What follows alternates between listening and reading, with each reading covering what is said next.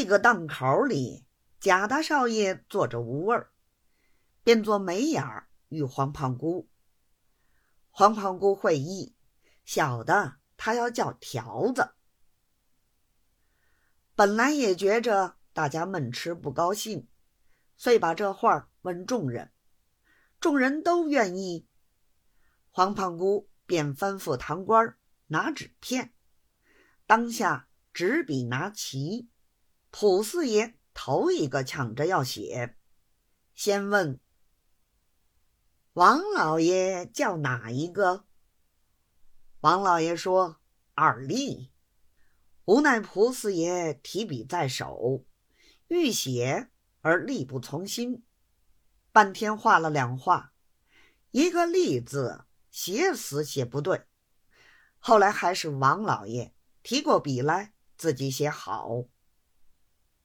当下见熟人先写，于是刘后手叫了一个景分堂的小分，黑伯果叫了一个老相公，名字叫启云。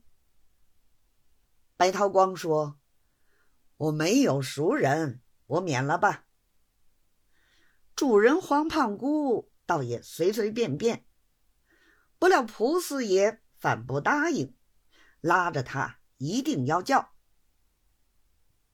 白头光道：“如果我破例叫条子，对不住，我只好失陪了。”大家见他要走，只得随他。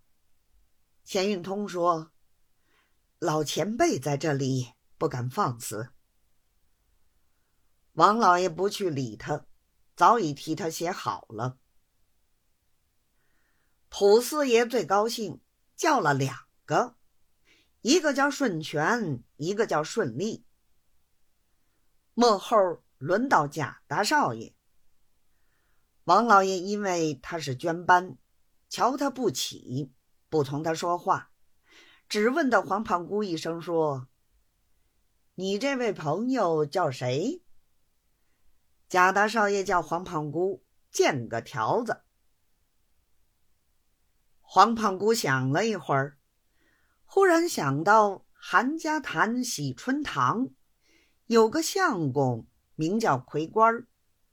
他虽不叫这相公的条子，然而见面总请安，说：“老爷有什么朋友，求你老赏见赏见。”因此常常记在心上。当时就把这人。见于贾大少爷，主人见在台的人都已写好，然后自己叫了一个小相公洪喜作陪。霎时条子发齐，主人让菜敬酒。